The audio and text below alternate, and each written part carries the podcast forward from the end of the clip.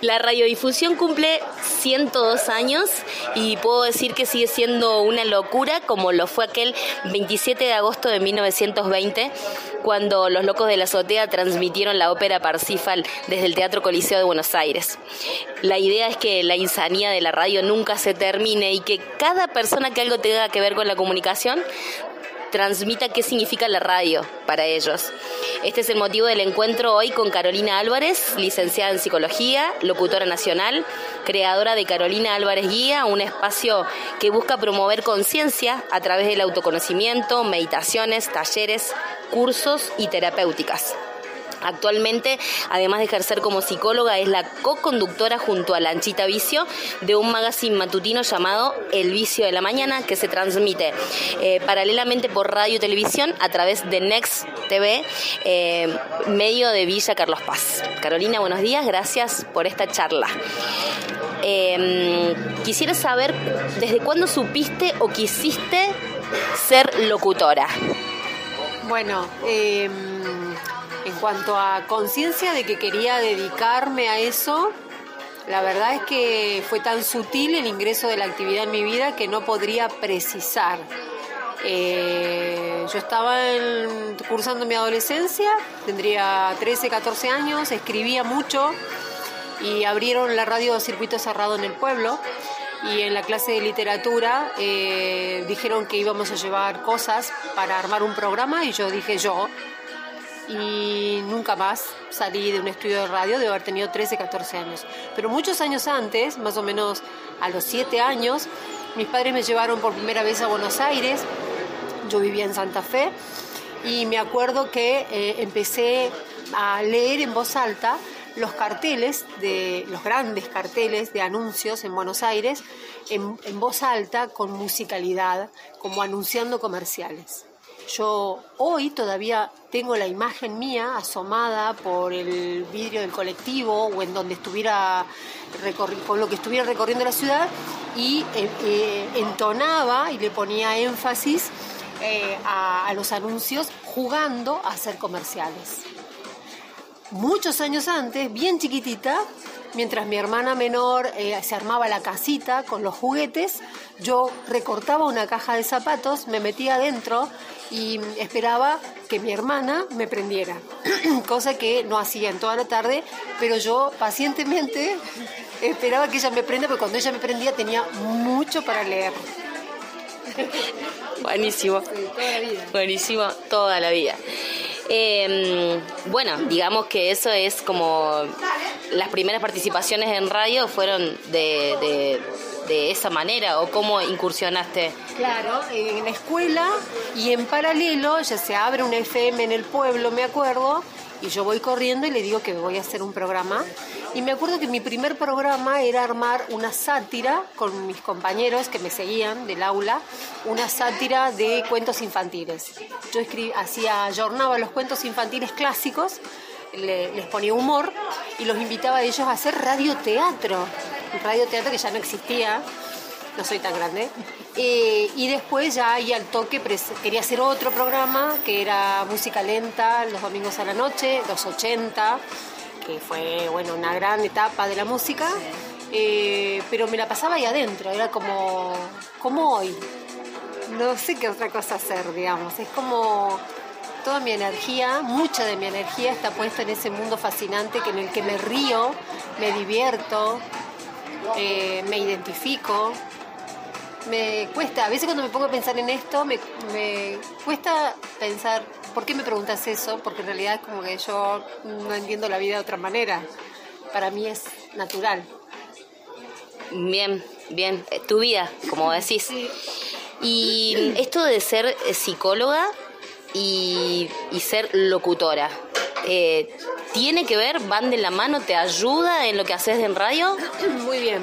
En el año 2001, cuando se produce la debacle de Menem, yo ya estaba trabajando en Córdoba Capital, en medios importantes, em, como fue en ese momento la radio de Tinelli, el grupo Cadena 100, Radio Shopping, eh, las AM, ya había pasado por universidad, por LB2, hacía móvil exterior, hacía, hacía todo, todo, todo. Si ahora hago todo y soy grande y me canso, en aquella época joven, arrancaba a las 6 de la mañana en un móvil, terminaba a las 10 de la noche en alguna radio. Se cierran todas las radios, entramos en una crisis económica muy profunda en el país, se cierran todas las radios y yo decido retomar mis estudios de psicología, de los cuales ya tenía el casi el tercer año cursado, pensando que nunca más iba a volver a los medios. Eh, me recibo rápidamente, me pongo a trabajar de psicóloga y mm, me vengo a Carlos Paz. Y en Carlos Paz, un señor me dice, ¿no quieres hacer tele? No, yo no tele no sé hacer, no sé hacer, no sé hacer. Yo empezaba a ejercer como psicóloga, tenía veinte y pico largo de años, y dije, bueno, y me entró en un noticiero. Fui una de las primeras eh, figuras femeninas. Había dos o tres que fuimos las primeras, yo fui una de las primeras, y no me fui nunca más del canal. Desde entonces estoy en el canal. Bien, bien. Así que bueno, eh, te fue llevando, digamos. O sea, la situación de ese momento te trajo y te llevó y como de la mano en realidad, psicología, eh, la locutora y bueno, es como que ensamblaste tus dos, tus dos profesiones. En algún momento ensamblé, no fue desde el principio, al principio era una carrera y la otra, y en algún momento las empecé a cruzar. Eh, empecé a hacer un producto televisivo muchos años que fue mío, que se llamaba Ojo Clínico, que hablaba de salud y mm, difundía sobre salud y hoy hago un espacio, un micro mío, en el que hablamos de conciencia evolutiva, que como ves, como que lo llevo eh, a todos lados, porque entiendo que la mejor forma de conectarnos con nosotros es siendo consciente de cuán complejo y cuán simple somos a la vez, ¿no? Bien, y más allá de que eh, seguís trabajando en tele y el programa que haces con Lanchita, que lo podamos ver a través del canal, pero por ejemplo en mi caso escucho la radio y entonces eh, el formato es, perfectamente combinable. ¿no es cierto? Porque yo entiendo lo que me decís cuando te escucho por la radio y la gente que lo ve en la tele lo disfruta desde otra manera, porque los puede ver a ustedes.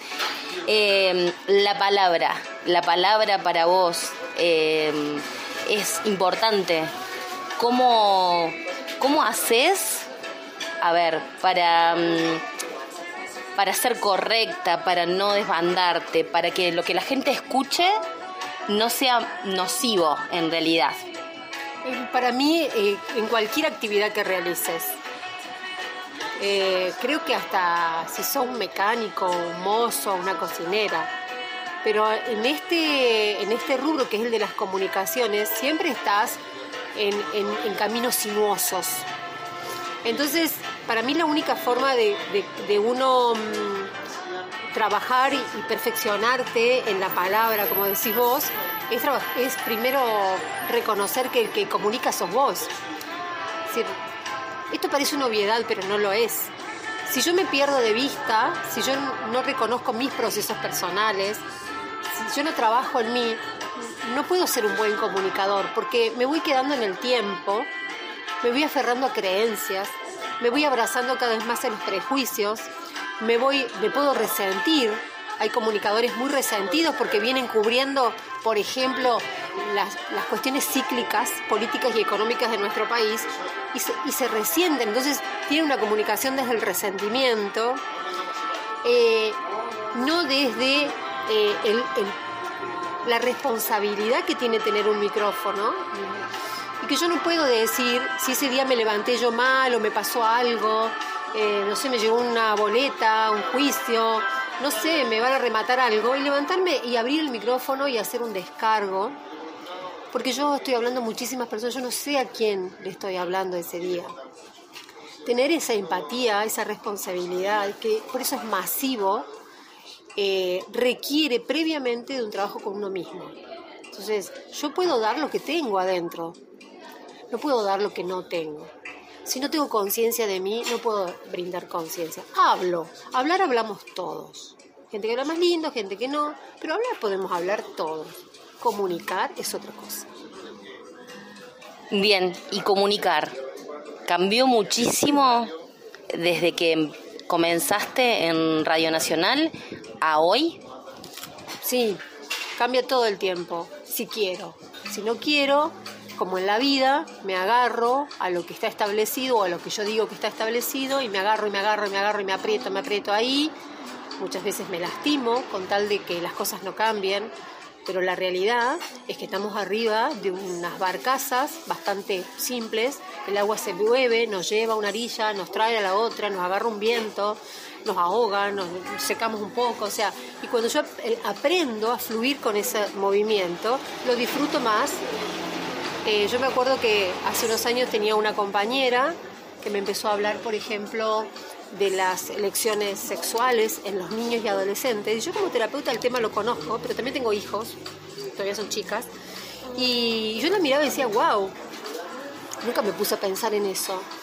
Hoy puedo ver eso y tengo a mis hijas ya adolescentes hablando de estos temas y me, me, pude ver, te, traigo este ejemplo porque es tan rápido el fenómeno social, cómo va mutando y tan rápido, tan rápido, que yo tengo la opción de nuevo de lo mismo, de aferrarme y que no me mueva o ir con eso, dejar que eso me impregne, animarme a mover mis juicios y permitirme decir no sé, no entendí, me guardo esta opinión, dudo. Si la comunicación es cerrada, estructurada y dogmática, es pobre, definitivamente. Bien y seguramente las dos profesiones de tu vida deben ser queridas por vos. No sé si de igual manera o no, pero digo, ¿siempre vas a elegir la radio? Creo que sí, creo que ahí me voy a quedar. Eh, probablemente hace años que digo que por ahí terapeuta ya no sería y no lo, no lo puedo hacer todavía porque me sigue entregando sorpresas yo puedo hacer cosas que, me, que todos los días me sorprendan. Y las dos cosas todos los días me sorprenden. Todos los días hay algo nuevo, hay algo que me interpela, que me divierte y que, y que me aburre y digo, wow, esto hay que cambiarlo. Em, si me freno es porque quiero ser más serena en esta etapa de mi vida. Porque si me dejo llevar por mi energía natural, haría muchas más cosas, pero quiero ser más serena. Eh, sí, sí creo que el día que no lo haga más, no tendré ningún problema en abrazar todo lo que hice y hacer pan, coser, que me encanta, cantar, que canto, o cualquier cosa. Digo, no tendría ningún problema. No me identifico con la profesión. Yo no soy psicóloga, ni locutora, ni periodista. Yo soy Carolina y me llamo Carolina porque me pusieron mis padres. O sea, ni siquiera soy Carolina. Soy un ser. Entonces, Mientras yo esté abrazada a mi ser, el resto puede entrar y salir de mi vida sin ningún problema. No me apego a nada ni a nadie.